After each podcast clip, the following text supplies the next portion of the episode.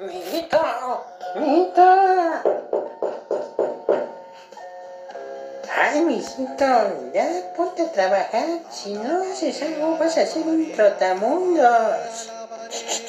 Silencio, abuela.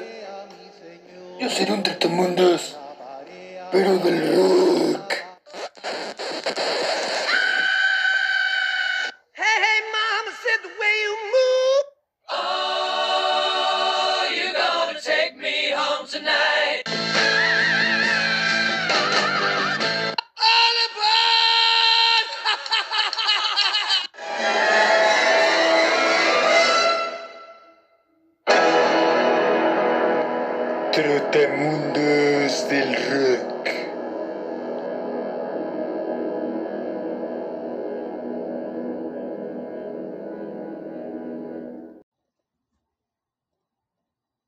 Buenas noches, amigos. Les damos, como siempre, la más cordial bienvenida a su podcast Los Trotamundos del Rock, un viaje por el mundo del rock y todas, y todas sus variantes. Hoy es 16 de febrero de 2021.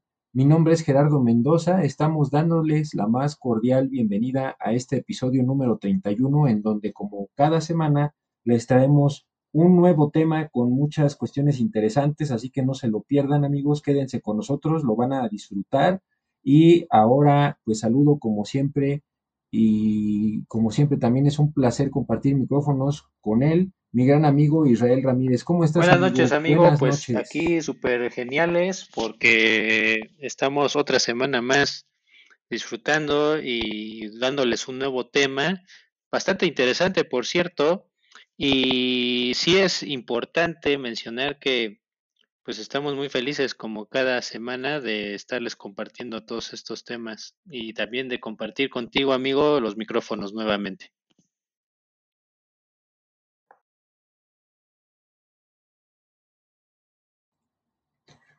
Muchas gracias, amigo, igualmente. Y pues antes de entrar al tema, nada más decirles, como siempre, amigos, que un agradecimiento por estar aquí y les recordamos de nuestras redes sociales del- de- que tenemos para ustedes en Facebook, el, portal de Starway to Hell, la página, el grupo más bien. En, Instagram tenemos la cuenta de Trotamundos del Rock, arroba, eh, no, perdón, ya le estoy dando el correo. Bueno, pues me sigo con el correo, trotamundosdelrock, arroba gmail.com.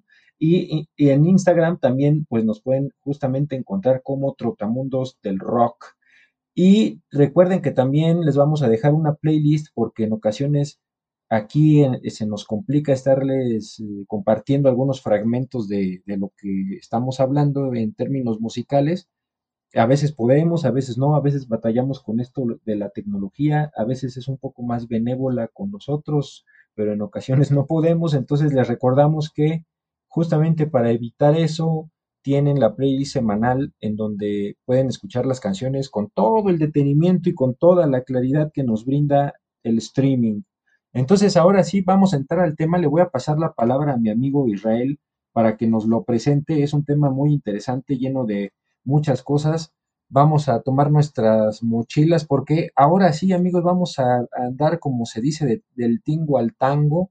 Vamos a hacer un viaje por muchos países, pues muy bonitos, la verdad, que pues esperamos que, que también sea de su agrado este viaje. Entonces, pues vámonos todos en este viaje como buenos trotamundos del rock. Adelante, Gracias, amigo. amigo. Y sí, vamos a estar con ya los, los zapatos rotos, seguramente terminando el programa, porque nos vamos a muchas regiones. Ahora sí que nos vamos de mochilazo a viajar a, a muchas partes, sobre todo de Europa. Este, vamos a tocar unos temas muy interesantes y el tema que les estamos ofreciendo en esta semana es nada más y nada menos que metal y sinfonía. ¿Esto qué significa?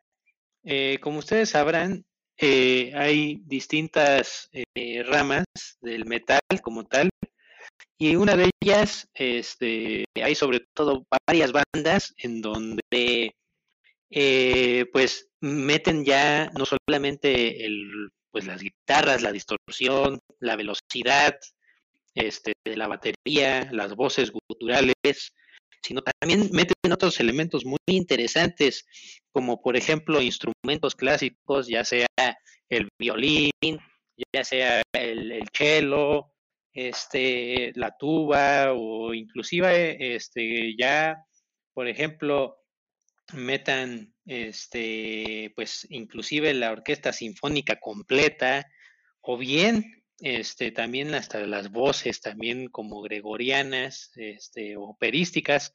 Entonces, eh, hay muchas bandas o que a lo mejor, por ejemplo, su estilo ya es así, o sea, como tal, han, han lanzado, eh, pues su estilo ya es desde origen de esa manera.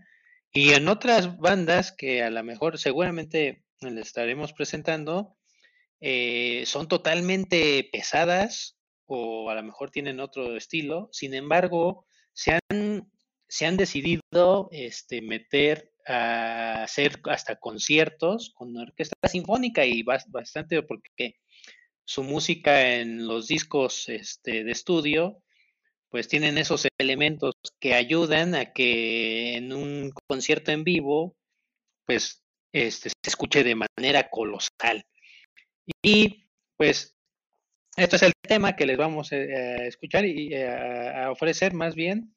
Y, qué, mejor que de la manera de la mano de mi amigo que, que por, por decirlo y les, meto, les doy un adelanto, mi amigo está, es, es una persona que está muy metida en varios estilos musicales, entre ellas la música clásica. Entonces, pues bien, él nos puede aportar, creo que algo más de, algún solo comentario, sino también a lo mejor de alguna, de una parte técnica que, a lo mejor él, él, conozca, porque él, está muy metido en este género de la música clásica. Entonces, eh, pues muy seguramente nos va a aportar como cada semana este, de algún dato bastante eh, preciso o, o bastante, o que nos ayude bastante a, definir un poco más este género.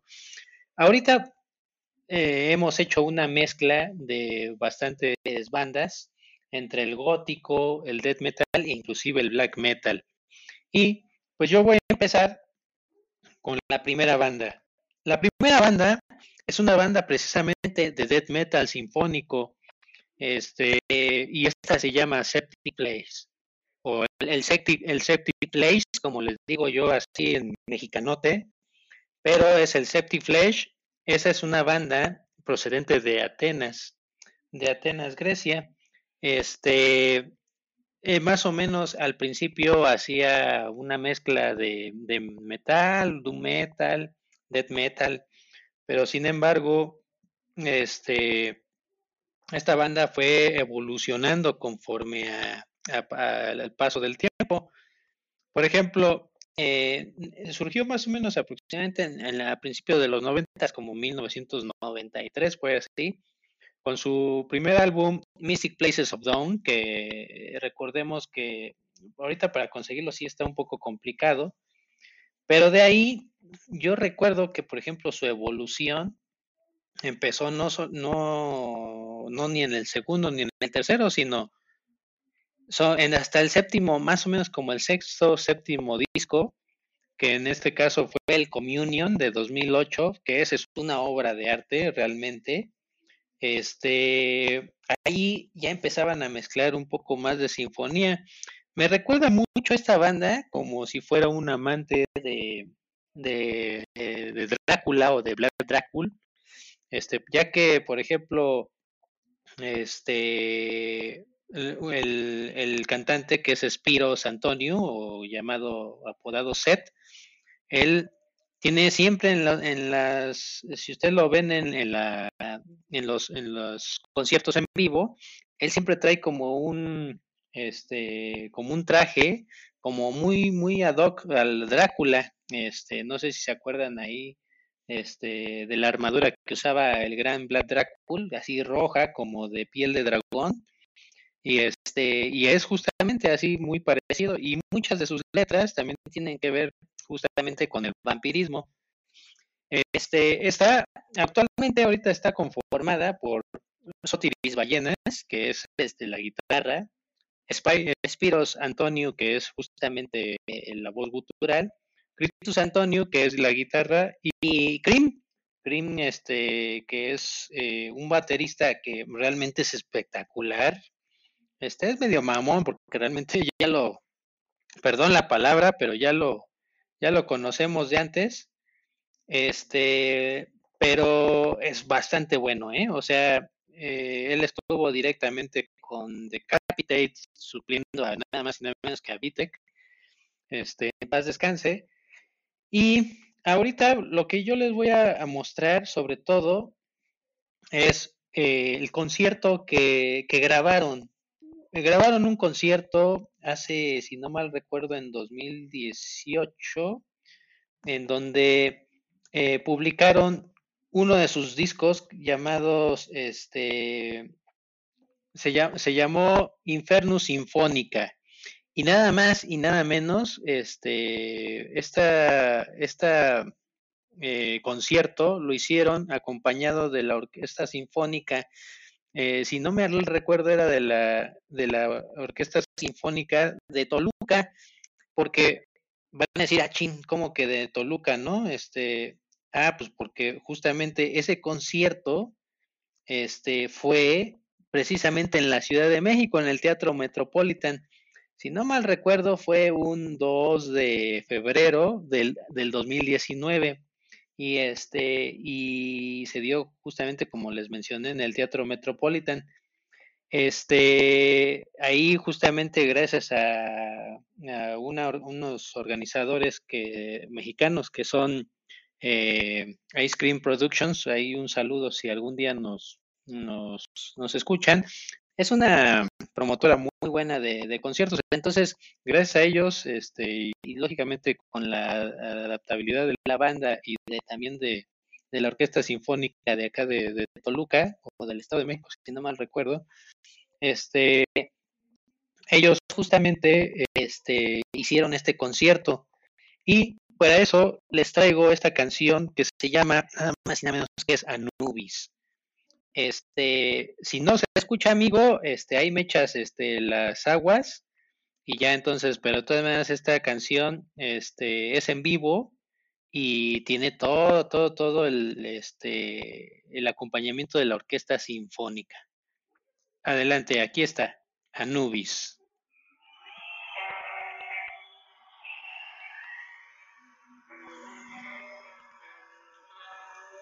Les voy a adelantar un poco para que escuchen. Ahí va.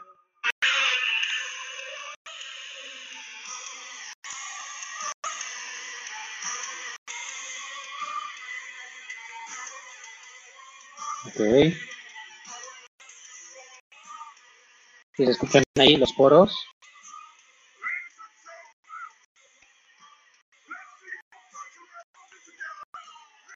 Le voy a adelantar un poco.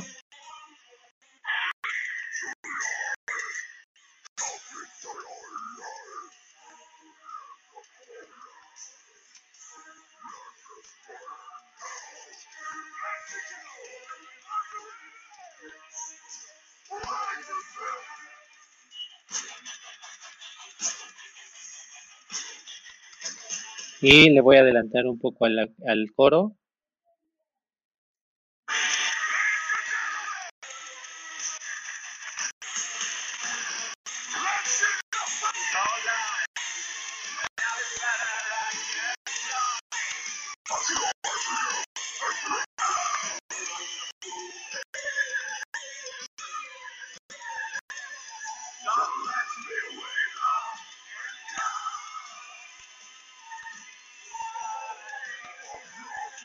Es un concierto que realmente vale la pena verlo. Hay una edición que salió de este disco bajo, el sello de Season of the Mist, en donde hay una edición que tiene dos discos, o sea, los dos discos de audio y más el DVD del concierto completo que se celebró en el Teatro Metropolitan. Realmente es un orgullo para, para aquí, para la nación, por así decirlo, de que una banda de este calibre este, pues tome en cuenta México para hacer este tipo de conciertos que realmente es un, espectáculo que no se deben de perder si algún día llega a suceder. Y pues adelante amigo con la siguiente canción.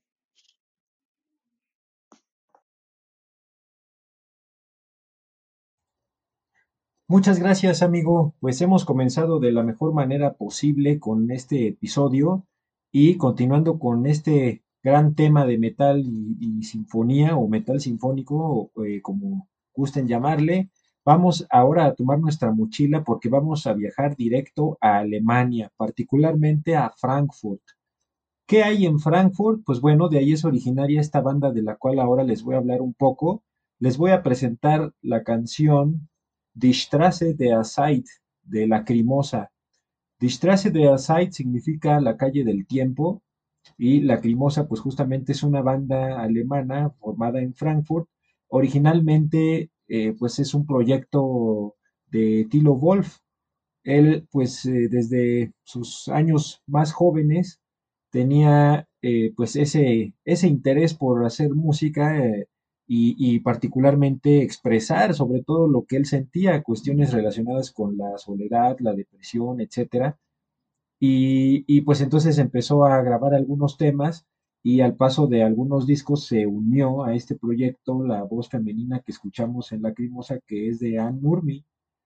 Ellos dos pues han hecho ya bastantes discos, ya es una banda que tiene muchos años en, en, en escena, siguen activos eh, este disco en el cual viene Die Straße der Zeit se llama Stille, que significa silencio. Es el quinto álbum de Lacrimosa y salió en 1997.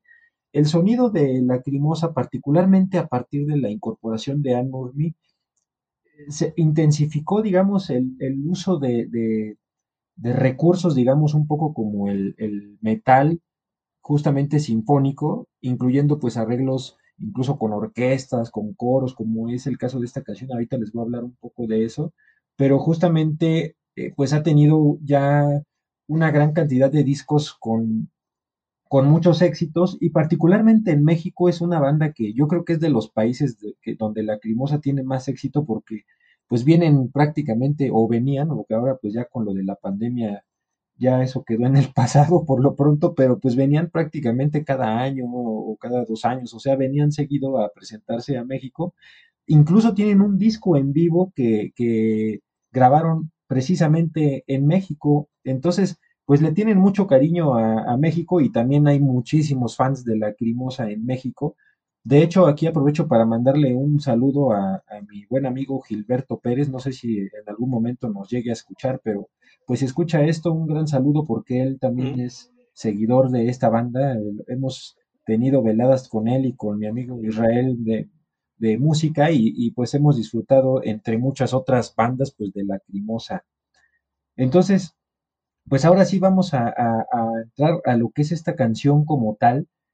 este disco de Stile viene en, el, eh, perdón, la portada de este disco es si ustedes la ven eh, o la buscan en internet o quizá ya la conozcan, es en blanco y negro como todas las portadas de Lacrimosa. Por cierto, un paréntesis, Lacrimosa eh, viene del el nombre del latín que significa pues algo así como lloroso, algo que provoca el llanto y justamente el nombre viene de una pieza dentro del Requiem de Mozart, que por cierto, ese Requiem de Mozart está lleno de mitos y cosas bien interesantes que pues ahí sí me alargaría mucho si entrar en esos detalles, pero para no, porque ahorita vamos a hablar más bien de la Lacrimosa, no de Mozart. Eh, el, caso es que dentro de su Requiem viene una parte que se llama así y pues de ahí tomó Tilo Wolf el, nombre. Entonces, pues, eh, eh, como les decía, cerrando ese paréntesis, las portadas de la Lacrimosa son en blanco y negro, esta no es la excepción, y tienen pues así como su figura, su mascota, etcétera, es un arlequín y este arlequín en este disco está parado con un violín frente a un escenario, como si estuviera dando un concierto, pero está vacío el, escenario. Entonces, pues ya desde ahí refleja justo como la parte que les decía de Tilo Wolf, de la soledad y todo esto, que curiosamente en este disco de Stile ya empiezan también a tomar un poco sus letras, ya cuestiones más sociales, ya no tan, tan depresivas, digamos, aunque pues en sí nunca ha dejado este tipo de temáticas. Esta, esta canción, ya ahora sí entrando de lleno en lo que es Die Straße der Zeit, es una canción que a mí me parece épica. Yo la pondría, yo diría que entre mis 10 canciones favoritas, eh, pues yo creo que pues de la historia, por la forma en que está estructurada, es una canción que es larga, o sea, dura 14 minutos, pero realmente hasta en el tiempo pues ya da ciertos toques de lo que es una música sinfónica, porque si ustedes eh, habrán, por ejemplo, eh, escuchado alguna sinfonía de las más famosas, digamos, de Beethoven, etcétera, tienen una duración, pues cada sinfonía completa como de media hora. Entonces, pues hagan de cuenta que esta canción es como si fuera una pequeñita sinfonía porque está estructurada en distintas etapas y, y comienza con un coro que ya le empieza a dar como un toque ahí medio místico a la canción y después eh, entra ya, digamos, una parte un poco más pesada, entra la batería y empieza a cantar Tilo Wolf con, con, pues con su voz que es muy característica,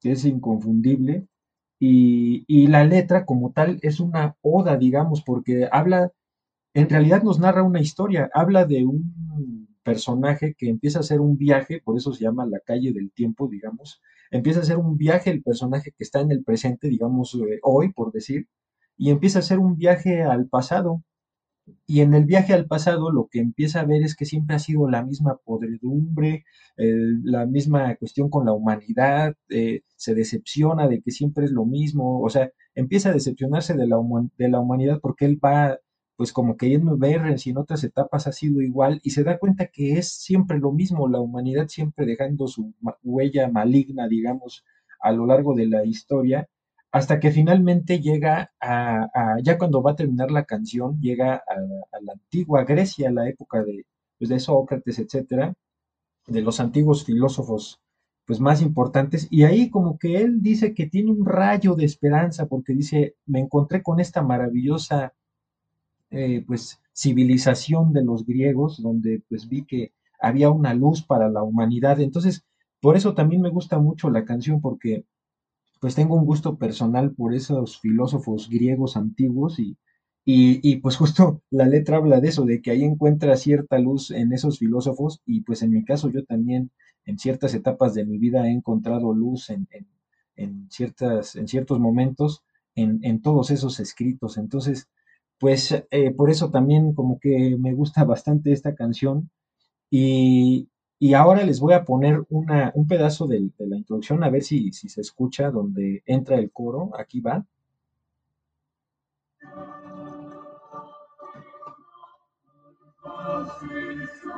Tal vez no se escuche demasiado, pero el caso es que aquí está un coro que contrataron justo para este disco. Incluso, incluso decirles que para este disco participa la Orquesta eh, Sinfónica de Londres.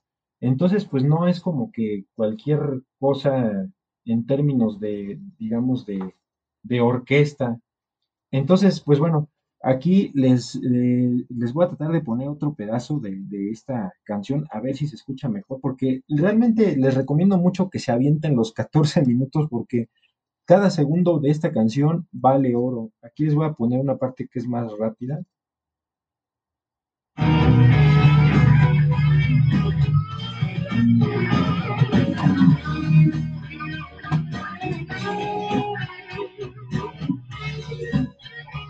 Ahora, aquí entra una parte que a mí me gusta mucho, que ya es lo que da cierre a la canción. Les voy a poner unos segundos porque es mi parte favorita, donde, eh, pues aquí comienza a, cantar, digamos, eh, Tilo Wolf con algo así como un Als der Morgen sicher Hof, mientras el amanecer eh, llegaba. Aquí les voy a poner esta parte.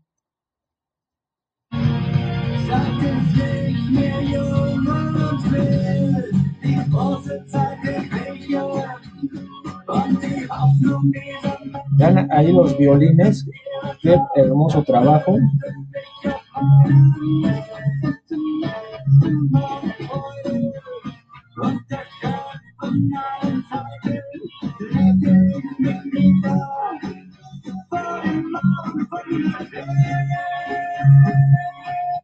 Entonces, pues ahí, eh, de ahí se sigue una secuencia con los violines magnífica y, y justo pues es como el fin del viaje del personaje. O sea, desde que empieza el coro, al principio los segundos que, le puse, que, que les puse, es una parte que les voy a compartir la letra, las primeras cuatro líneas, que dice, Un sah, war Menschlichkeit, un sah, war Dummheit, menschlicher Neigung sprechen, tierisches Verhalten. Aquí lo que dice, pues es lo que vi fue a la humanidad, lo que vi fue a la estupidez, que es la inclinación natural de las personas, un comportamiento animal. Y esas solamente son las cuatro primeras líneas de una letra que me parece fantástica. Entonces, pues ahí se los dejamos este tema, amigos, y vamos ahora con el siguiente tema que nos va a presentar nuestro amigo Israel. Adelante, Excelente, amigo. y sí, eh, Lacrimosa es una de las bandas pues más legendarias del metal gótico. Eh, me acuerdo mucho de nuestras épocas más jóvenes donde pues eh, Lacrimosa es uno de los estandartes del movimiento también dark y no, y no decirlo con, eh, más, más contemporáneo porque pues eh, estaríamos hablando de un estandarte del dark como de Bauhaus o Sisters of Mercy, etcétera, pero estos muchachos alemanes este, totalmente eh, son todo un estandarte de movimiento contemporáneo dark y, siempre, siempre estaban abarrotados. Yo me acuerdo cuando, cuando fui a verlos, abarrotado, ¿eh? O sea, abarrotado es una de las bandas más queridas, como bien dices, del público mexicano y, también ellos, eh, pues, comparten ese, ese gusto por, por el público mexicano, ¿no? Y tal fue así como bien lo dijiste, de que hicieron un concierto aquí también en México. Y pues ahorita nos vamos a ir directamente con la segunda canción, para mí la tercera de este programa, en la cual voy a, nos vamos a ir ahora a Perugia, Italia. Y nada más y nada menos que con una banda que se llama Flesh God Apocalypse. Que también Flesh, God, este, Flesh God Apocalypse, este, es una de las bandas en donde ¿Qué tiene que ver, por ejemplo, con Septic Flesh? Pues es una banda que como son muy ad hoc, los dos tocan death metal sinfónico, este, y son más o menos de la, de la época. Esta se formó lógicamente un poco más, este, más adelante, en 2007. Sin embargo, eh, gozan del mismo estilo casi de que, que Flesh y tal, tal es así que han tocado en ocasiones cuando han venido aquí a México, creo que un par de veces han tocado juntas. Entonces son bandas casi, casi hermanas. Eh, se llevan muy bien. Entonces yo afortunadamente pude ver este, en el Raza Condesa este, a ambas bandas. Este sí fue un, privilegio poder gozar de ambas este, propuestas. Y eh, actualmente eh, la banda se compone, eh, se podría decir que es de un sexteto. es, Francesco Paoli, que él, es la voz principal, Paolo Rozzi, que es el bajo, Francesco Ferrini, que él es el que hace los arreglos de cuerdas, el efecto orquestal, el piano, porque cabe mencionar que Francesco Ferrini es, es eh, un estudioso de, la música clásica, él es un amante total de, este tipo de música y hace la combinación y es el que el cerebro que hace la fusión entre el death metal y la música clásica. Este Fabio Bartoletti, que es la guitarra, eh, Verónica Bordacini, que es, eh, si ustedes van a un concierto de de, de Flash God Apocalypse, ustedes van a, darse cuenta que hay una voz soprano, este, ahí, como si estuviera en la ópera. Entonces, tiene su máscara, este, así también que nada más se le se ve su máscara a media, a media cara y empieza a cantar en, ciertos pasajes de, de, ciertas canciones de Flash God este, ella canta, ¿no? Como si estuviera en la ópera, entonces es, es, algo bastante genial. Y finalmente Eugene Ryabchenko es, este, él, él, toca la batería. Este, y en general, este, este es Flesh God Apocalypse, los cuales, pues hasta el momento se componen de solo cinco discos. En este caso, pues el Oracles es su primer álbum, Agony, que yo les recomendaría mucho a ese segundo disco, que es, es habla mucho de, de los pasajes este, de la Divina Comedia, este, y sobre todo del infierno, los pasajes del infierno como este, la agonía o de, distintas este, expresiones, pues que a, mucha gente o a la, a, la, raza humana pues tiene miedo, ¿no? De, de, poderse enfrentar a este tipo de cosas. Este, y después de ahí, este, pues ahorita vamos a ir con una que es el tercer disco. El tercer disco es Labyrinth. Labyrinth es, es un disco este, conceptualizado y que me gusta mucho. Este, habla mucho sobre el, el laberinto de Cognosos, que es este, eh, pues toda la, parte de la mitología griega. Y justamente, eh, a mí me encanta mucho esta, esta la, los temas de la mitología griega, y justamente les voy a poner un, un, tema que se llama, y fue muy famoso, es, es uno de los sencillos de este disco llamado Minotaur, The Wrath of Poseidon, que es Minotauro, eh, la furia de Poseidón. Este, ahí les voy a justamente a leer unas cuatro líneas de esta, que es las primeras cuatro, que también ahí es Caught this fort of disgrace for a god of oppressions. These corridors behold disease, as I am feeding my goods with the flesh of the race of abomination. Es, es algo así como este atrapado en este en esta fuerza de desgracia por la opresión de un dios. Eh, estos corredores mm, observan la enfermedad o yacen en la enfermedad, eh, como alimento eh, están mis tripas con la carne de la raza de la abominación, y el cual colecciono las almas que entierro debajo. Entonces, ese tipo de, letras también normalmente es mucho al estilo del death metal, pero también tienen muchos toques este, de la mitología y también este, de, la, de la literatura universal. Entonces, sí son muy estudiosos, sobre todo de la literatura y de las mitologías y también de la música clásica. Aquí está Minotaur, The Rock of Poseidon, que este, ahí me, vas a indicar, amigo, este, si se escucha. Ahí les va. Y empieza con este, un arreglo de piano muy, muy, muy bonito. De Francesco Ferrari.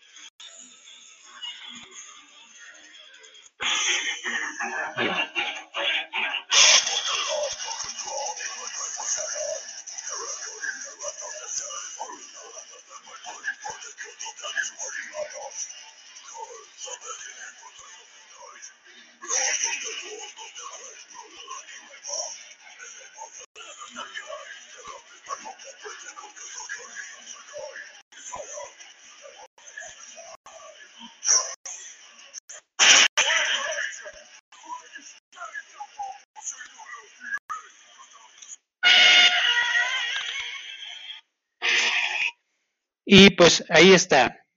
Este, esto fue Minotaur de Wrath of Poseidon. Espero que se haya escuchado ahí un poco. Sobre todo, yo creo que al principio sí se escuchó en la parte del piano este, y los primeros arreglos. Y sin, sin, duda va a ser algo que, que, van a escuchar y que van a poder disfrutar en la playlist este, con Flesh God Apocalypse. Entonces, adelante, amigo. Ve por la por tu segunda canción, la cuarta de este programa.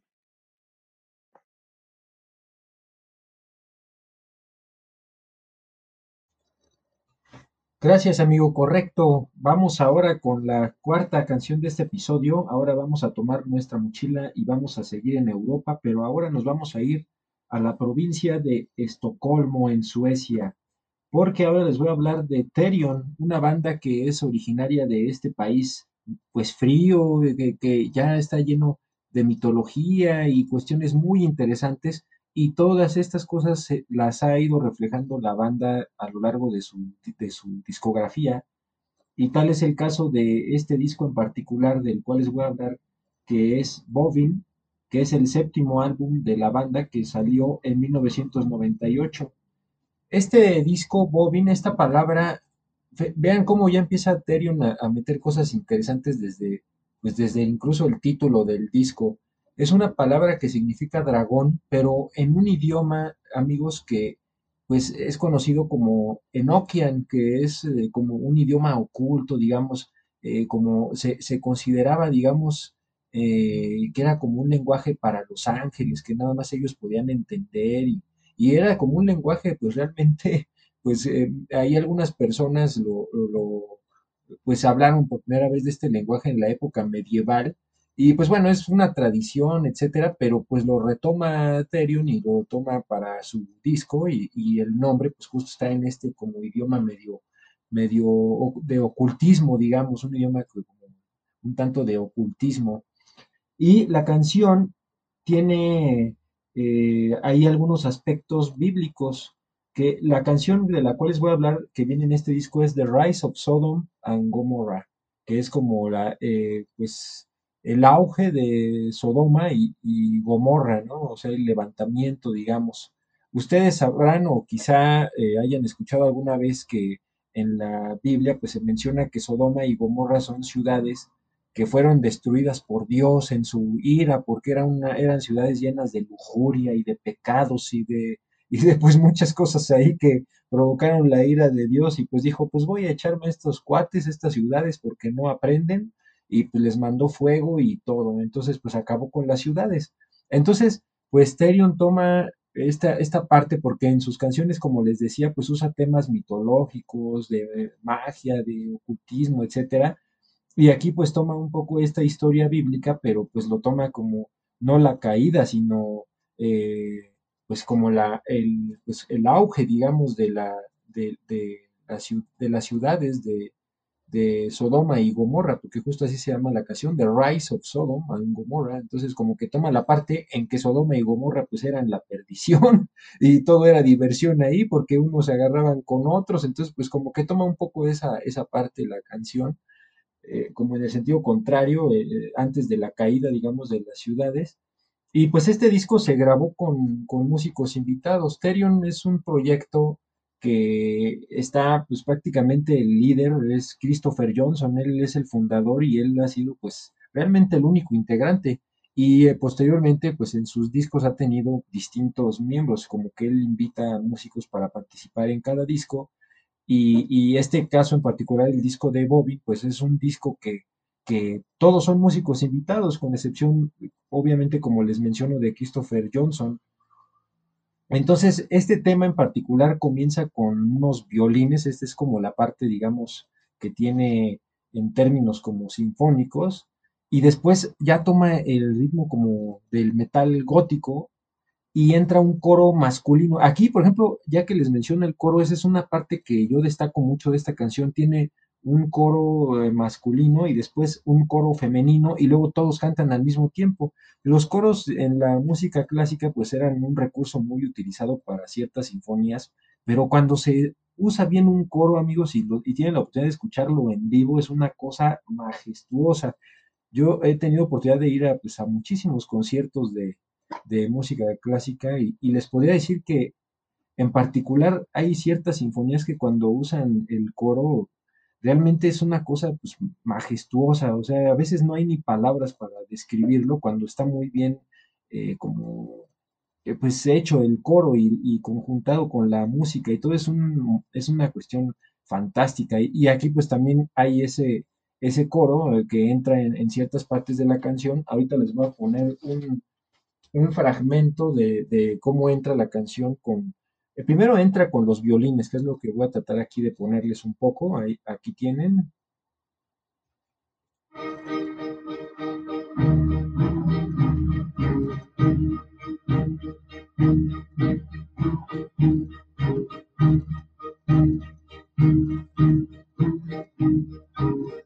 Y bueno, ahí tuvieron estos violines y luego pues ya entra la parte un poco más movida donde empiezan las voces. Aquí les voy a poner unos segundos.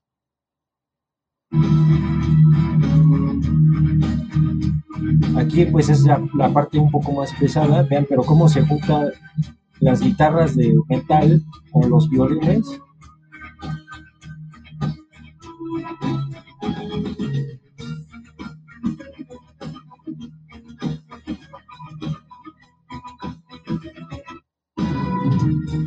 Ahora les, ahora les voy a poner una parte donde está el coro que entra, pues el coro femenino, la parte femenina del coro. Aquí les pongo esta partecita. Vean qué, qué belleza.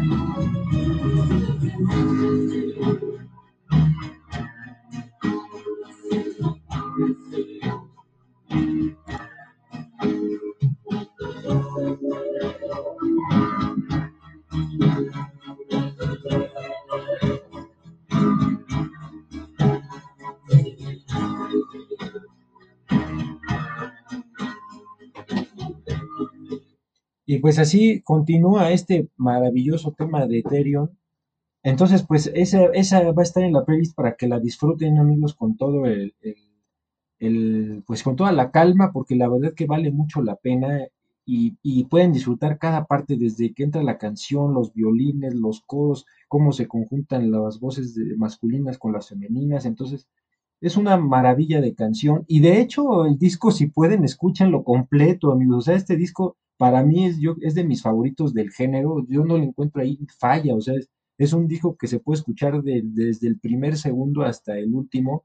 Tiene ahí, por ejemplo, otras canciones que, les recomendaría, digamos, de este, de este disco, que, por ejemplo, está Clavícula Nox, está Eye of Shiva, eh, Black Zone, eh, Birth of Venus ilegítima, o sea, es una cuestión, una trilogía draconiana, o sea, es una cosa muy interesante que se los recomiendo ampliamente si lo pueden escuchar todo, si no, pues por lo menos The Rise of Sodom and Gomorrah de Ethereum, de su disco Bobbin de 1998. Adelante, amigo, con el... Muchas gracias, amigo. Este y sí, Ethereum también es otra banda, al igual que Lacrimosa. Yo creo que un nivel un poco menos de preferencia por el público mexicano, pero sí es... Ethereum es también eh, una de las bandas también favoritas del, del movimiento dark aquí en México y también son muy queridos este eh, por, por toda la gente aquí y el público mexicano. Este, también, por ejemplo, tu Megatherion, que es uno de sus temas eh, más grandes, por así decirlo, más famosos, también es, un, es una, una construcción sinfónica y, operística, pero bastante impresionante. Entonces, eh, es, es, una banda que fue muy, muy, muy famosa a principios y a finales de, los años noventas y, pues que realmente ha dejado pues con, un buen recuerdo al público mexicano y mundial sobre todo. Y pues nos vamos directamente, ahora nos vamos hacia Oslo, Noruega. Como les dije, ahorita sí nos íbamos a acabar los zapatos porque estamos viajando de un país a otro. Ahorita sí ya nos están sellando los pasaportes como locos. Entonces, este, vamos a tener que llenar ese pasaporte a como dé lugar y nos vamos directamente, como les dije, a Oslo, Noruega, a pues justamente una banda que también es una de las queridas aquí en México y también en su natal Noruega, es nada más y nada menos que de Dimmu Borgir. Dimmu Borgir es una banda de black metal, una banda que, que ha sido pues catalogada como de las más grandes de bandas que ha dado el país nórdico. De hecho, si ustedes se meten a, a la página de turismo de, de, de, Noruega, en la parte de música, ahí ustedes van, van a darse cuenta que Dimo Borgir está, este, imagínense, para promocionar el turismo de Noruega, pues nada más y nada menos que Dimo Borgir eh, aparece ahí en la página.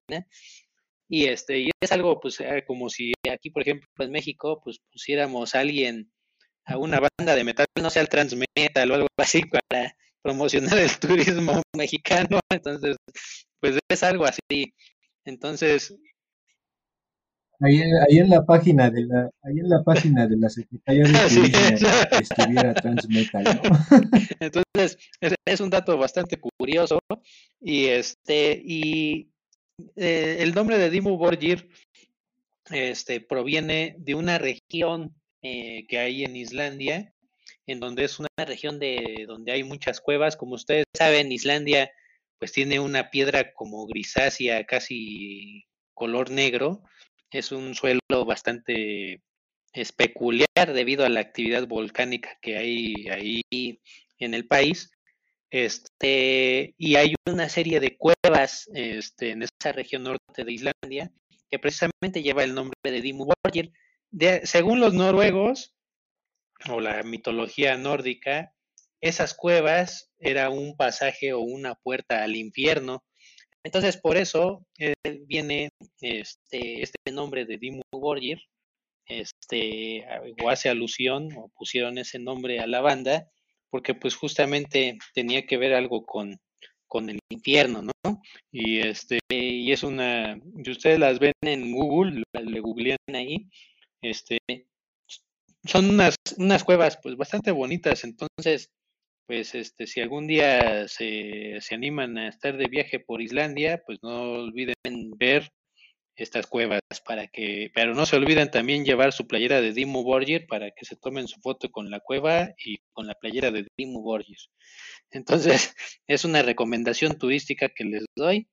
Este, y pues la banda se formó a principios de, del 90, más o menos por ahí de 1993, y entre los cuales, pues los miembros, por ejemplo, de los cuales destacan, pues es Galder y Shagrat. Este, ellos, pues estos son, estos son sus nombres de pila, lógicamente. Shagrat es el vocalista este, y multiinstrumentista, porque realmente él hasta llegó a tocar la batería en sus primeros discos. Este, por ejemplo, eh, tienen, tienen varios discos, por ejemplo, son, si no mal recuerdo, son nueve o nueve o diez discos los que tienen, empezando por For All Tit, que es en 1995 y donde Shagrat pues tocaba la batería, Strong Blast, el Entron Darkness Triumphant, que es donde empezó como que en este tercer disco empezó Dimmu Borgir a salir de la esfera noruega y a dominar Europa y también a dominar este, Latinoamérica. Y después siguió con el Spiritual Black, Spiritual Black Dimensions en el 99 y después para mí el mejor disco de, de Dimmu Borgir es el Puritanical Euphoric Misanthropy, que ese disco me recuerda mucho y de otra vez saludo a mi buen amigo Jerry, este, si algún día nos escucha, este, este disco realmente este, me acuerdo mucho de cuando nos íbamos a, a beber ahí a sus fiestas de cumpleaños y todo eso, y siempre, siempre ponía este disco de, de Puritanical Euphoric Misantropía, y después de ahí siguió el Dead Call Armageddon, en, que también es un disco bastante, bastante bueno. Este, y después ya de ahí sigue el Insorti Diaboli, que ya ahí cayó mucho eh, la calidad, sobre todo para mí, de, de Dimmu Borgir, el Abra Hadabra y el Onian, que es son discos ya pues promedio, por así decirlo, para mí. Este, yo me quedaría sobre todo con el Entron Drunken Triumphant, el Puritanical Euphoric Misantropía y el Dead Call Armageddon. Y sobre todo, este, con varios pasajes y varias canciones de ellos que, que son, son inolvidables y realmente también es un público, es una banda muy querida aquí en el público mexicano que también este, les mencioné. Entre ellos han pasado bastantes buenos músicos, por ejemplo, este Hellhammer, este, el de, el de Mayhem, este y este Wins. Y también, imagínense, también han hecho pues, este, colaboraciones con Abad, con Vortex, este, que también, pues, o sea, Abad, como bien lo supimos, pues es de Immortal, este, y, Vortex, que pues, también está justamente en otras bandas que, que tienen una voz pues predilecta, ¿no? Este, como Arturus, ahí, ustedes pueden escuchar a, Vortex. Y también pues tenían justamente a, Nick Baker, que era para mí es el rey Midas de la batería. Este, todo lo que hace, o más bien todo lo que toca, pues lo hace oro. Tenemos, por ejemplo, este, el Cruelty and the Beast que hizo con, con Cradle of Filed, este, el Euphoric, este, Misantropía, el Británico Euphoric Misantropía que hizo con, con Dimmu Borgir y el Dead Cool Armageddon, y también eh, el disco de Old Man Chase, el Defiance of Existence, que también es muy, muy, muy bueno.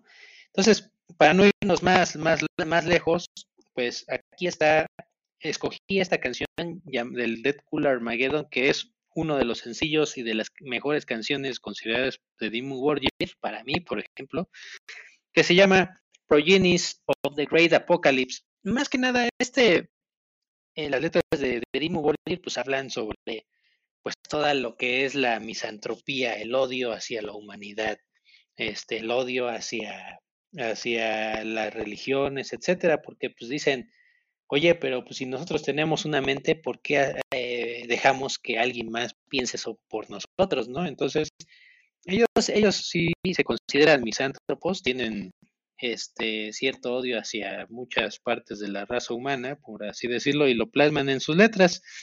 Este, aquí justamente vamos a escuchar esta canción que ahí ahorita me ayudas, amigo, también si se escucha, este, y espero que sí se escuche. Empieza con un arreglo operístico, con este, unos chelos, etcétera, este, y unos violines, y toda una orquesta sinfónica, este, como pues simplemente es un bombazo, un hachazo desde el primer segundo esta, esta canción. En el 2011 hicieron justamente un concierto llamado Forces of the Northern Night, el cual pues invitaron ahí a, a la orquesta noruega este, de cuerdas entonces, imagínense este concierto, si ustedes lo tienen o lo pueden ver ahí en el YouTube, etcétera, mm, denle una ojeada y van a ver que vale mucho la pena. Aquí está Reunions of the Great Apocalypse.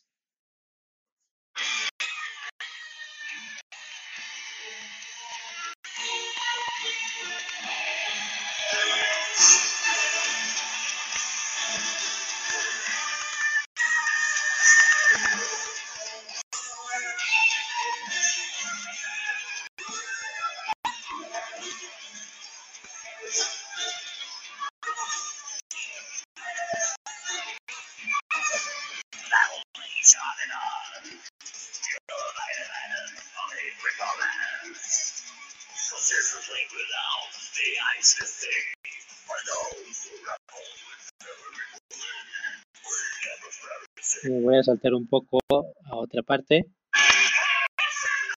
Esta es justamente la voz de Vortex.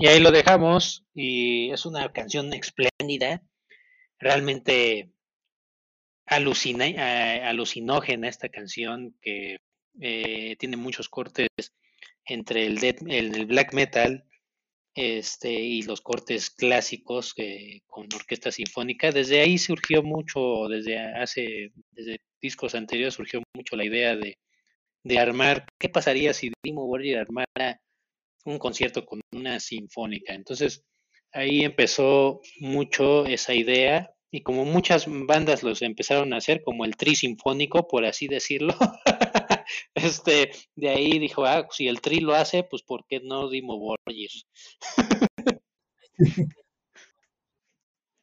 Adelante, amigo. sí, el tri dando tendencia desde siempre. Así es. Bueno, pues muchas gracias, amigo. Pues, pues vamos ahora a entrar con la siguiente banda. Vamos a seguir con nuestros viajes por el mundo del rock, como es nuestra costumbre. Y ahora, amigos, vamos a viajar a Países Bajos, porque ahora les voy a hablar de una banda que es originaria justamente de, allá. de, de, esta tierra y les voy a hablar nada más y nada menos que de Within Temptation, que es algo así como dentro de la tentación y particularmente de su canción Restless, como sin descanso, de su disco Enter, que fue su álbum debut y que salió en 1997. Esta banda pues, eh, fue fundada, digamos, originalmente por la vocalista Sharon Den Adel y Robert Westerholt en las guitarras y, también ahí haciendo voces guturales. pero particularmente ahí lo que me gusta de esta banda es la voz de Sharon Den Adel. Es una voz muy bonita, tipo soprano, de hecho, pues yo las canciones que me quedan ya prácticamente están con un toque ahí, una voz femenina muy, muy particular que a mí me gusta mucho. Y e, en este en particular, pues justamente es la voz de Sharon Denadel, que es lo que yo destaco de, de, esta canción y particularmente pues es de las cosas que más destaco en la discografía de esta banda que pues sigue, sigue activa incluso eh, hasta ahora, pero pues este fue su álbum debut en 1997. Esta banda se forma en Badingsven, que es una provincia ahí justamente en Países Bajos, que es una, pues eh, cerca como referencia, quizá no geográfica, pero al menos sí, digamos, en cuanto al nombre. Esta región se encuentra cerca de Buda, que ah, si ustedes alguna vez han comido el queso Buda, ah, pues justamente de allá es ese queso y se llama justo como la ciudad. Y por cierto, aprovecho para mandarle un saludo a mi primo Lino, porque eh, hace eh, un par de años tuve oportunidad de viajar allá a Países Bajos y, coincidimos con él y su esposa Charlotte, a quien también le mando un saludo, si es que alguna vez escuchan esto. Coincidimos en Ámsterdam y esto lo menciono porque eh, justamente su esposa Charlotte es de ahí, de, de Buda, pero coincidimos ahí en Ámsterdam y pues estuvimos tomando ahí unas cervezas enfrente de la casa de, o la antigua casa de Rembrandt y esto lo menciono porque sé que mi amigo Israel oh, pues, es fan de este pintor y, y, pues por eso me acordé de ello y lo comparto. Y pues un saludo, un saludo para, para mi primo y para su esposa Charlotte. Y pues bueno, ahora sí amigos, esta banda justo de Países Bajos, pues este disco que les decía Enter, pues no tuvo mucho, no tuvo mucho éxito, digamos, pero posterior tuvo así como esos discos que a veces pasa que, tienen como un éxito, por decirlo así, pues retroactivo, porque pasó así sin pena ni gloria, pero en el siguiente disco que, que fue Mother Earth, como Madre Tierra, donde pues viene ahí Sharon Denadel en una portada verde vestida como de hada, ese disco sí ya tuvo pues más éxito y entonces eso hizo que volvieran a lanzar el primer disco en Estados Unidos y pues ya tuvo ahí una mayor venta, digamos. Esta canción comienza con un piano así muy tranquilo y, y, pues empieza la voz ahí, la, vean, ojalá, bueno, no sé, ahorita les voy a poner unos segundos, ojalá que se escuche, pero si no, pues les recomiendo escucharla en la playlist porque va ahí a, escucharse, pues justo con, detalle, ¿no? La, la, voz que hace Sharon Denadel en esta canción. Aquí les pongo unos segundos.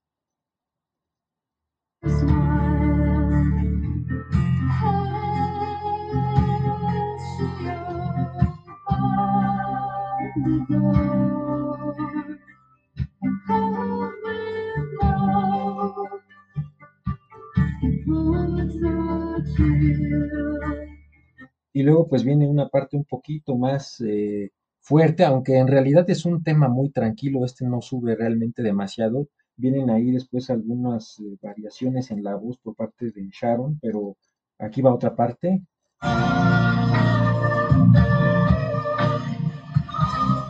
ahí la voz está más aguda.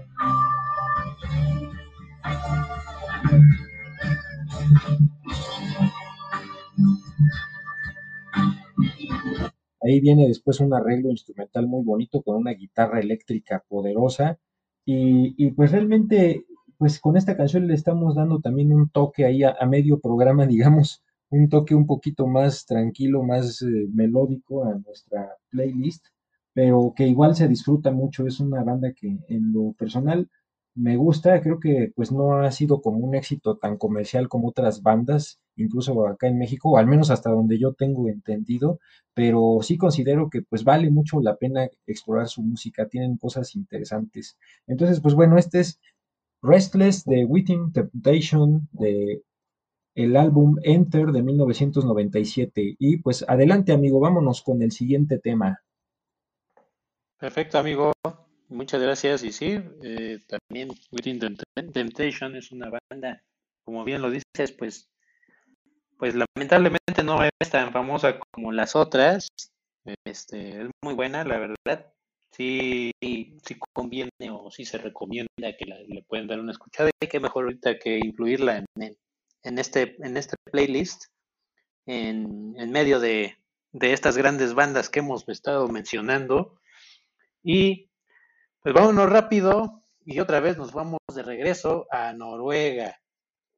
Noruega, este, aquí por ejemplo nos vamos directamente con otra banda que solamente se compone, es un dueto, realmente es un dueto siempre con los, los miembros originales de esta banda, pues siempre han sido dos. Ya después de ahí, este, pues ya ha habido, este,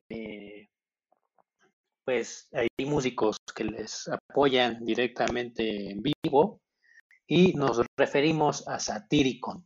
Satyricon, por ejemplo, pues viene, por ejemplo, del nombre eh, de esa gran novela de, si no mal recuerdo, creo que era de Petronio, este de, del siglo I, me parece que se llamaba el Satiricón.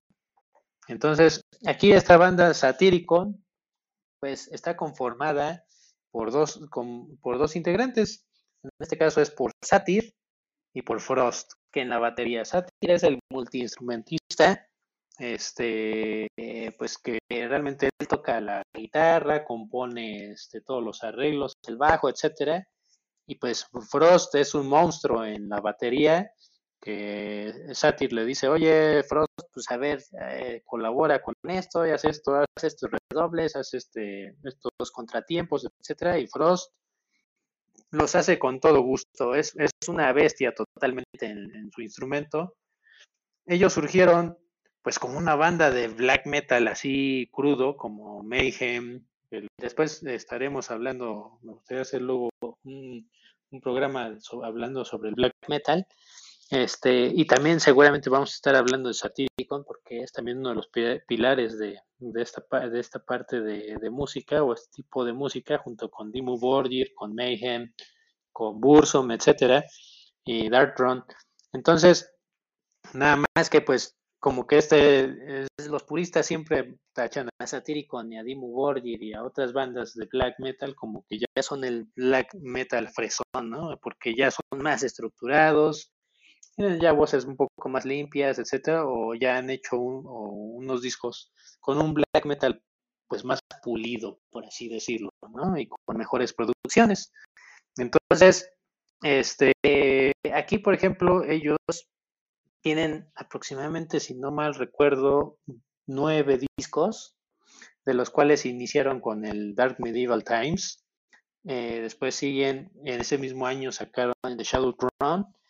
Y dos años después sacan el tercer disco y uno de los más grandes eh, álbumes de black metal llamado Nemesis Divina. Y después sacan tres años después uno que es también sensacional, Rebel Extravaganza. Y no decir por menos Vulcano, No Diabolical, The Age of Nero, el, homónimo Satyricon y Deep Callet Upon Deep, que fue el último disco que sacaron en 2017. Entre todos estos discos, eh, se atrevió Satyricon a decir, bueno, pues ¿y por qué si todos están sacando, por ejemplo, Dimo Borgir estaba sacando sus Forces of the Northern Night, este, con orquesta sinfónica, etcétera, pues ¿por qué no nosotros hacemos un en vivo en la ópera?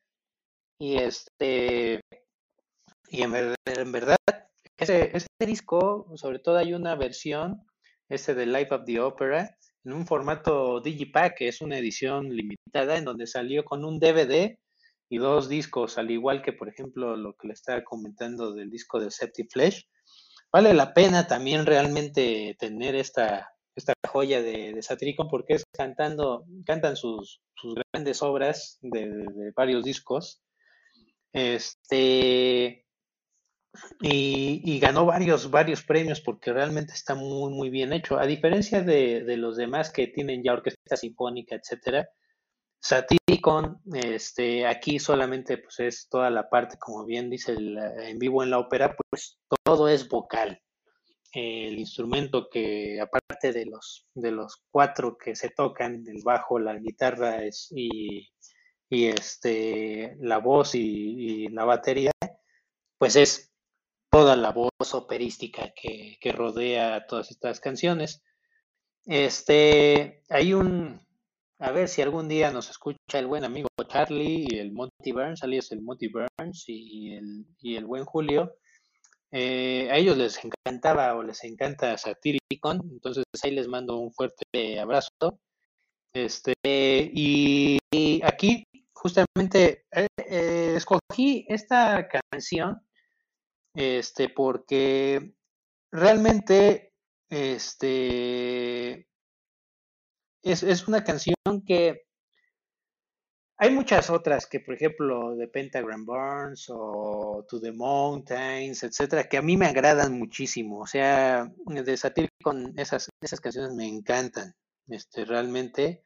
Pero escogí esta, esta precisamente de Phoenix, porque aquí resalta mucho esto que quiero hablar, este, toda esta cuestión de en vivo en la ópera toda esa experiencia que, tiene el haber visto a Satyricon en vivo este, en este formato. Esta canción de Phoenix es un poco más eh, tranquila, por así decirlo, pero resalta mucho la voz, la voz de, de este, la voz eh, de, y la composición de, de la canción. Es, es, aquí, se llama Phoenix, y aquí les, les voy a poner ya la canción. Espero que se escuche. Ladies and gentlemen, Timos, please welcome. Te voy a adelantar.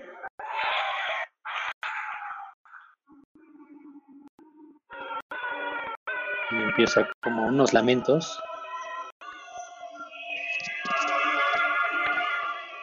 Voy a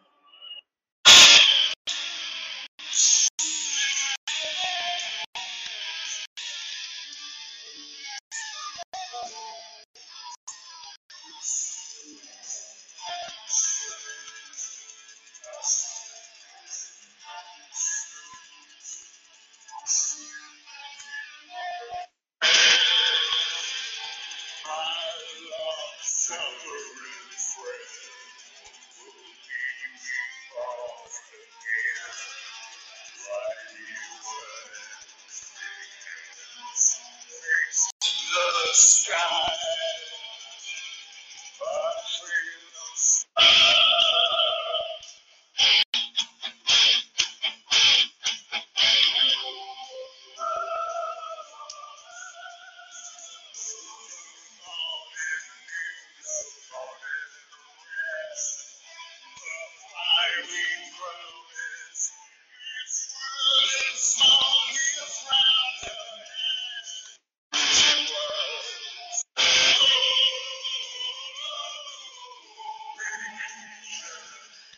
Ahí se escuchó el coro vocal, espero que se haya escuchado ese coro vocal, eh, en donde se fusiona la, la voz de, del invitado, que porque esta, esta voz cabe mencionar, pues que no es de, de precisamente, sino ahí este invitan, tienen a un, a un invitado llamado Steve Hovien, que es este cantante de otra, de otra banda, este, pero que al final concuerda mucho el tono de voz con, y se fusiona con, con la parte operística. Bastante interesante. Si, si pueden escuchar el disco completo, eh, se lo recomiendo totalmente. Adelante, amigo.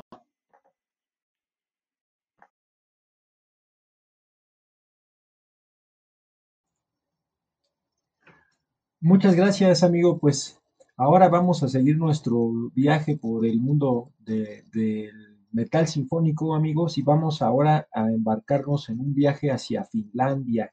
Ya con esto, pues más o menos ya han visto cómo sí estamos de un lado para otro, y, pues ahora hemos llegado a, este país pues nórdico del norte de Europa justamente para hablarles de Nightwish, una banda que fue formada por Thomas Holopainen, Empu Vorinen y Tarja Turnen. Em, esta banda acá en México, pues al menos sí, por lo que yo he visto, sí tiene o tuvo eh, particularmente hace algunos años, pues un éxito importante. Incluso, pues eh, se puede decir que no, que no nada más en, México, sino pues en realidad sí tuvo un éxito considerable en distintos países. Tal es así que eh, para este disco del cual les voy a hablar, que es Once, que es su quinto álbum, pues ahí gastaron un dinero pues importante, o sea, a tal grado que se dice que es el disco eh, de ahí de Finlandia que pues más caro había salido hasta ese momento, porque pues ahora sí que no, no, no escatimaron y dijeron, pues vamos a contratar a la Orquesta eh, Filarmónica de, Londres. Eh, por cierto, hace rato les mencionaba que en, la, en el disco de Stile participa la, de, de Lacrimosa participa la, esta orquesta, pero no, esa fue una equivocación mía. Realmente esta orquesta participa en este disco de Nightwish, que es Once, porque justamente pues, fue una de las cosas que, que dijeron, pues vamos a invertirle en la orquesta, en los videos, entonces pues va a ser un disco acá bien padre. Y pues al final, pues sí le salió caro, pero pues es un disco que tuvo pues bastante éxito. Es un disco de 2004. Sacaron al final, al final, perdón amigo. Y va, perdón, sí, sacaron al final los billetes y el aguacate.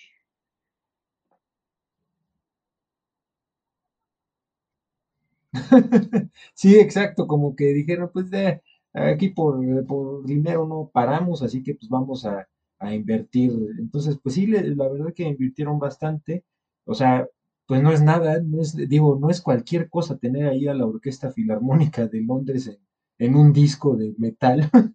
es como cuando llega ahí la, la orquesta también con los Simpson en el episodio que alguna vez les hablamos de cuando llega ahí la orquesta que pide Peter Frampton al, al Jura Palusa, eh, pues así, amigos, así también acá Nightwish dijo, pues no, no, yo no voy a escatimar y queremos a la orquesta, pero acá sí la contrataron y, pues hizo un, un, trabajo destacable.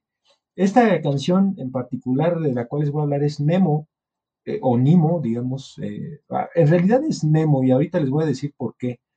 Eh, justamente una de las cosas que más le preguntan a Thomas Holopainen es, oye, este tema que es por el, Captain Nemo, o sea, el Capitán Nemo de, la obra de, Julio Verne, de, Jules Verne, eh, que, es 20.000 leguas de viaje submarino. Ahí hay un personaje que justo es el Capitán Nemo y, él dice, no, ya me lo han preguntado y ya les dije que no. o sea, Nemo él lo tomó del latín, eso sí es así, se, como se escribe, así se lee Nemo que, pues significa ninguno o, nadie. Entonces, pues realmente eso es lo que significa el nombre, no tiene nada que ver para nada con el Capitán Nemo y, pues parece que en ciertas ocasiones hasta se ha exasperado de que le sigan preguntando eso.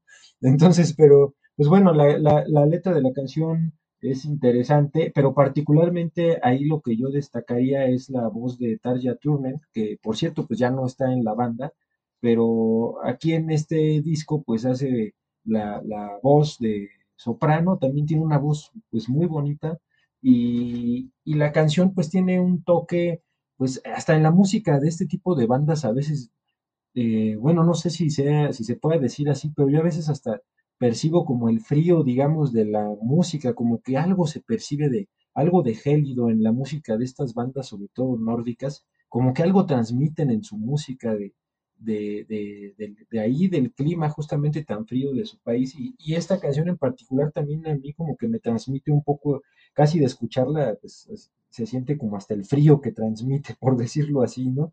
Entonces aquí les voy a poner un, fragmento del inicio que empieza con un piano, a ver si se escucha, aquí va.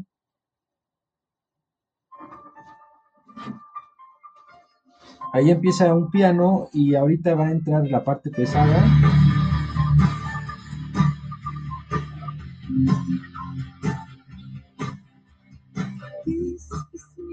Y ahí comienza la voz de Tarja.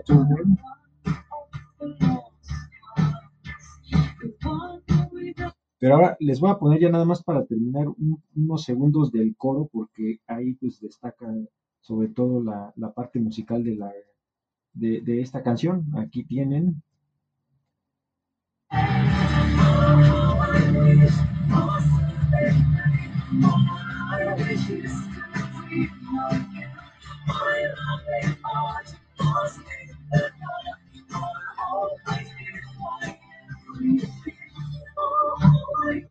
Entonces, pues aquí justo en este disco de Once, ya para terminar, pues justo la banda Nightwish dejaron un poco de lado el power metal que venían usando en, en sus discos previos y aquí pues dieron un giro un poco más marcado hacia el metal sinfónico y pues no era para menos, ¿no? Como les digo, teniendo ahí a la, a la Orquesta Filarmónica de Londres, pues realmente era para que justo voltearan hacia el metal sinfónico y creo que pues lo hicieron de muy buena forma. Entonces, bueno, amigos, pues eso es Nemo de Nightwish del disco Once de 2004. Y adelante, amigo, vamos a entrar ya en los últimos dos Gracias, temas amigo. de Y este sí, episodio. ahí, este, Nightwish, otra de las bandas también predilectas de, de la gente este, del movimiento gótico aquí en México también. Este, suenan, son, sonaban muy, muy, muy fuerte. De hecho, fue una inspiración eh, muy, muy grande para las bandas, este, pues, eh, contemporáneas del metal gótico aquí en México. Por ejemplo, ahí con mis amigos, espero que algún día nos lleguen a escuchar nuestros amigos de, de Fractalia, en donde ellos se inspiraban precisamente una de sus referencias era Nightwish, precisamente Tristania, Lake of Tears, que eran bandas de movimiento gótico este, importante, este, y también, por ejemplo, Navanta, etcétera, que también pues, tienen unos perfiles un poco más atrás, como Lacrimosa y Ethereum. Pero sí, este, sí, bastante importante. Y también hay un saludo a mi, a mi prima Leslie, que seguramente nos va a escuchar. Ella, yo la recuerdo mucho esta canción, sobre todo porque a ella le gustaba mucho, y de hecho ella eh, compró ese disco de, Nightwish, porque le gusta, le gustaba mucho este la vocalización de Tarja. Este, y me acuerdo siempre que esa canción la ponía y se ponía a cantarla, porque este eh, también tiene una voz muy especial ahí mi prima, entonces eh, como que era también una de sus referencias este, musicales, ¿no? De mi prima, y hay un saludo eh, con mucho afecto, y lo recuerdo por eso también ahí con mucho agrado a, a mi prima. Y pues sí, ahí cerramos este capítulo con, con Nightwish. Y ahora nos vamos, ahora de regreso a Italia, a Parma. Ahora nos vamos a ir a Parma, Italia, con una banda que la verdad tenía, y lo digo así, tenía, porque fue fundada a finales de, de los noventas, en 1997. Eh, y te- era una banda que para mí llegó a, a estar, yo creo que como dos, tres años, en mi top 5 de bandas predilectas. Dar Luna sí es una banda, o era una banda que, híjoles, tenía una calidad impresionante, pero así impresionante, musicalmente hablando.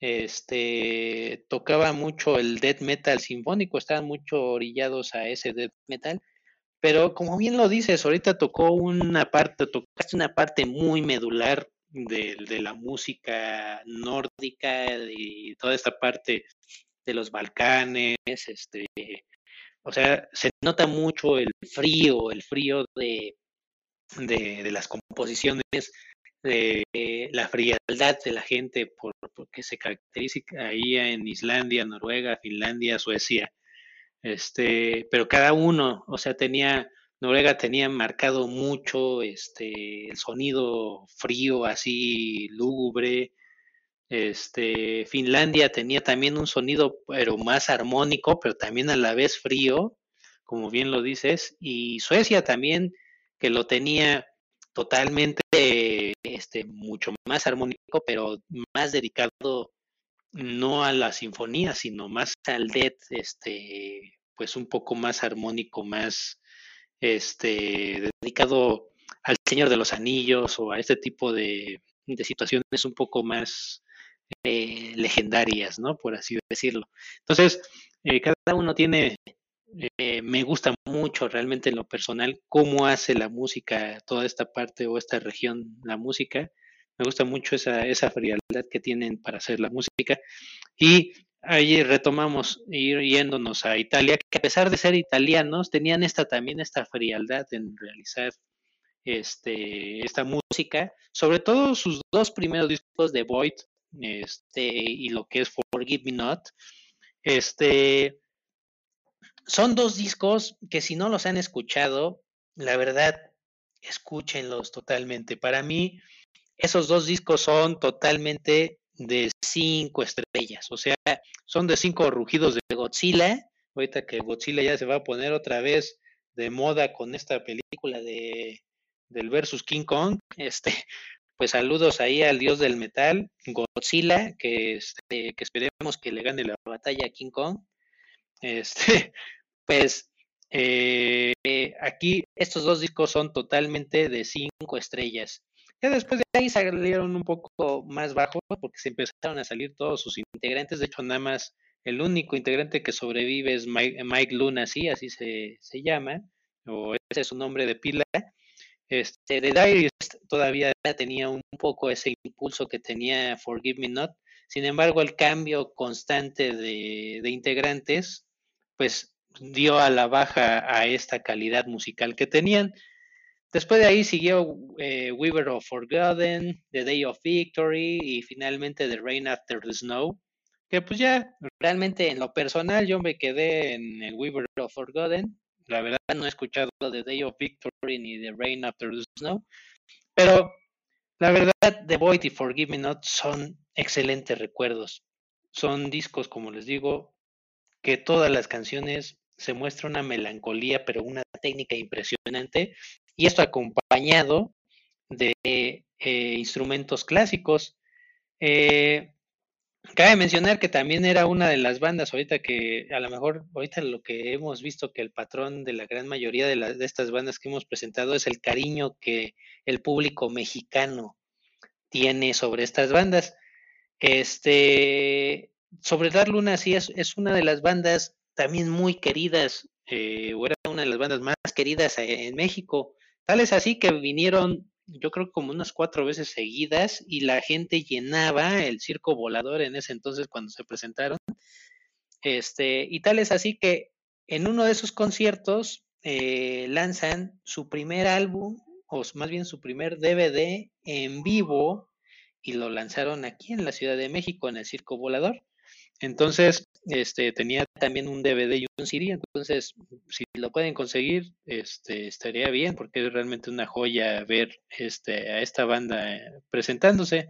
Afortunadamente tuve yo la oportunidad de verlo dos veces, entonces este, sí es una banda bastante importante. Lamentablemente yo, yo hubiera querido que esa banda hubiera estado soportada por una orquesta sinfónica, así como por ejemplo Flash de Apocalypse, Satyricon, este, etcétera, ¿no? Este, eh, eh, Dimmu Borgir, porque realmente hubiera sido un espectáculo pero impresionante. Esta canción que ahorita les voy a presentar es una de las más famosas, y no es que es la más famosa de la banda, este, y fue la primera canción o la canción que abre el disco, el su primer disco llamado este, The Void del año 2000. Esta canción se llama Dolls o Muñecas, el cual, pues ustedes luego, se van a dar cuenta en el primer arreglo este, de violines, tiene un arreglo de violines impresionante. Entonces, eh, aquí se las presento sin más preámbulo y Chéquense, es impresionante. Yo creo que es una de las canciones más famosas de, la corriente del death metal eh, eh, instrumental, más bien del death metal gótico, por así decirlo, o este, o sinfónico. Este, y es, es, es, realmente te, te, enchina la piel. Entonces, les, les, este, realmente les recomiendo estos dos discos, los dos primeros discos tienen mucho también, a pesar de ser italianos, tienen mucho la, eh, la influencia de, de, la nación rusa. De hecho, hay canciones que también este, se hablan en ruso, etcétera, sobre todo del tercer disco de Diarist. Entonces, eh, ahí escúchenlos y aquí está Dolls.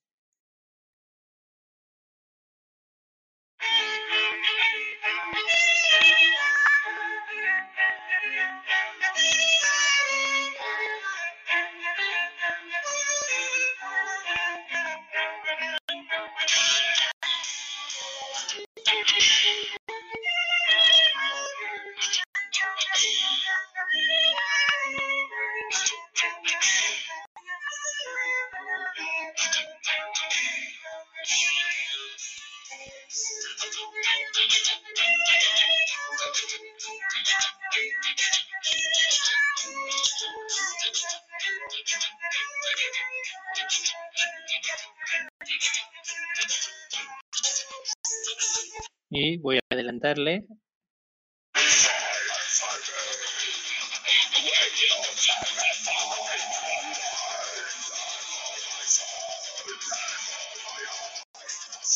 Voy a un poco más adelante.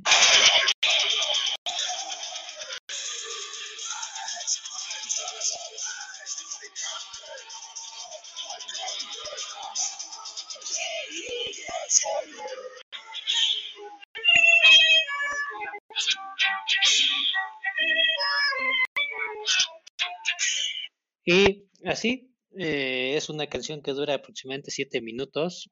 Vale la pena escucharla completa y todo el disco. Entonces, adelante amigo. Este, con esto finalizo yo mis cinco canciones. Vamos por la última.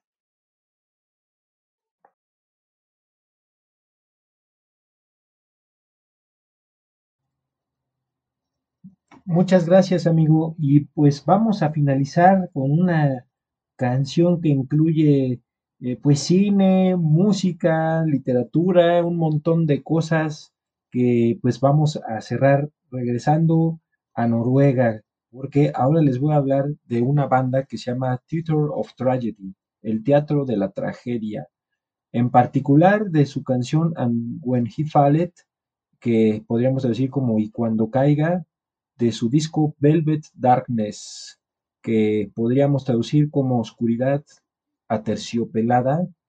Es un disco de 1996 y es el segundo álbum de esta banda que originalmente se formó con Raymond Istran, Paul Jastad, Tommy Lindland y Liv Christine, que es una voz pues también muy reconocida eh, o que suena bastante en, en, el género, digamos, del, del, gótico, del metal sinfónico, etcétera, que, que pues también incluso ha grabado discos como solista. Pero pues bueno, aquí en particular, amigos, este tema es una cosa pues muy interesante desde muchos puntos de vista. Les, les cuento rápidamente que pues la letra, digamos, en general eh, se pone como medio filosófica y, y, ahí entre filosofía y religión, porque empieza a hablar de, de, una, de la caída de, de, Dios, de que pues así como cayó Lucifer, también va a caer Dios o, o ya cayó, y, justamente por eso se llama And When He Fallet, que es y cuando caiga, pues va a ser para nunca más levantarse. Ahora, esta canción, amigos, si ustedes la escuchan, el ambiente que tiene es fenomenal. Eh, incluso, pues, no, ¿cómo se los podría describir? Es como un ambiente oscuro, pero pues la voz de Liv Cristina ahí parece como si fuera un ángel que, que, justo está cantando y después están las voces guturales. Entonces, es bien interesante, amigos, porque es como si hubiera un, un, un diálogo entre el bien y el mal, digamos, porque pues la, la, parte de la voz femenina está como defendiendo que, que, pues Dios existe y todo esto, y la voz masculina pues está diciendo que, que pues cómo va a existir un Dios eh, si todo el mal que hay pues no puede ser que exista porque no lo permitiría, y pues todo este tipo de debates filosófico-teológicos que, que hemos escuchado desde hace siglos, aquí los representa muy bien esta canción, entonces se va estructurando Ahorita les voy a poner la introducción de cómo empieza la voz de Liv Christine. A ver, aquí les va, amigos, espero que lo logren escuchar.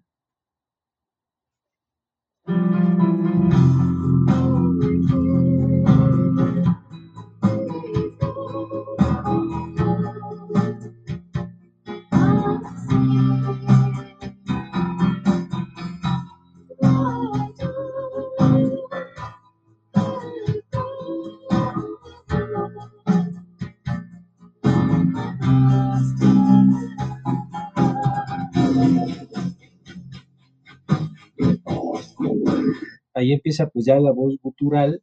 Ahora, ya para terminar amigos, para que vean de qué forma vamos a cerrar, esta canción incluye ya un poco más adelante, un, unos eh, dos, tres minutos más adelante. Aquí una cosa que me pareció un recurso fenomenal es que dentro de la canción meten diálogos de una película que es La Máscara de la Muerte Roja de 1964, que está basada en un cuento de Edgar Allan Poe, que justamente así se llama. Pero esta película, amigos, pues sale Vincent Price, a quien ya hemos mencionado por ahí también en nuestro episodio de, de Halloween. Sale pues este gran actor que a mí como me gusta o sea, todas las películas que veo que salen de Vincent Price o que hay en, en las plataformas, pues como que sin dudarlas las veo porque es un actor que a mí en lo personal me fascina mucho su, su, su, su estilo, su forma de actuar, etcétera. Y sale en esa película también eh, Jane Asher. Entonces, en, en, a lo largo de la película tiene escenas donde pues Vincent Price está como justamente diciendo diálogos de esto, de que eh, pues no, no existe Dios, como, eh, o sea, que ya incluso llega ahí en una parte a decir que pues si, si es que alguna vez existió, pues ya murió, ¿no? Algo así como parafraseando un poco a Nietzsche. Entonces empiezan a meter estos diálogos ahí, como que hacen una recopilación, digamos, de los mejores diálogos de Vincent Price.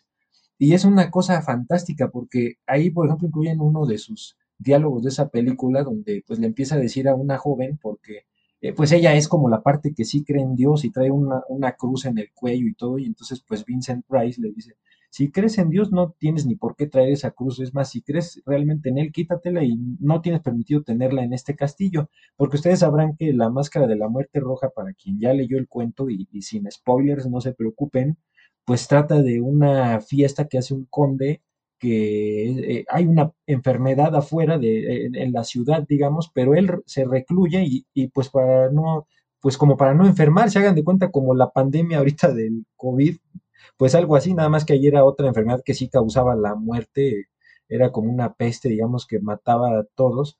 Entonces el conde, pues para no morirse, pues encierra, decide como recluirse, pero pues para no aburrirse, como es un hombre con muchos recursos, pues hace una super fiestota, ¿no? Un fiestononón y pues invita a muchos que, pues en teoría la idea es vamos a, divertirnos sin salir y pues así nadie se va a morir, ¿no? Bueno, esa es la premisa, ya no les cuento lo que pasa porque es algo pues fantástico, algo digno del gran Edgar Allan Poe, pero eh, pues en la película justo pues Vincent Price eh, es este personaje que pues empieza también ahí a, decir que, que pues eh, en este diálogo que les digo que a mí me parece como de los memorables de esa película, donde le, empieza a decir a, a la joven eh, que si sabe, por ejemplo, cómo entrenan a los halcones, y entonces pues le dice que no, y pues dice, ah, pues los entrenan, les, los entrenan cosiéndole los ojos para que no vean, y, y con eso pues eh, su, su dueño, digamos, o el quien los está maestrando, pues se adueña de su voluntad, porque ellos pues terminan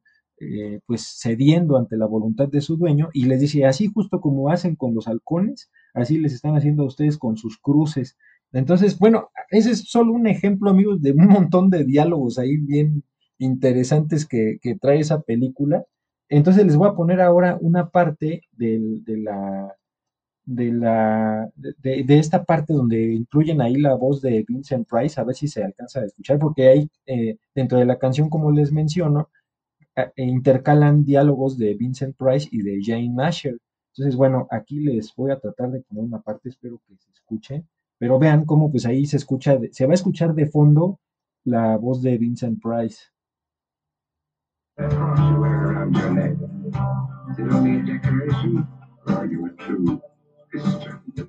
Ah, ah, otra cosa, amigos, antes de continuar con la parte musical, esta, esta, estos diálogos que ponen de Vincent Price están en, en, la etapa musical de la canción, pues como que es muy, pues como la parte más llegadora, como se pone en un clima muy, muy bajito, muy tenue, muy,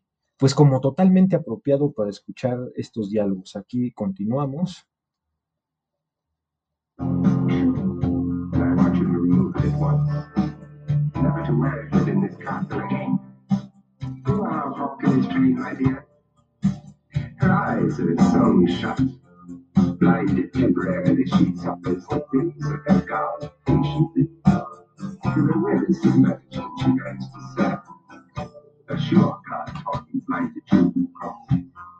You had me take off my cross because it's offended no one.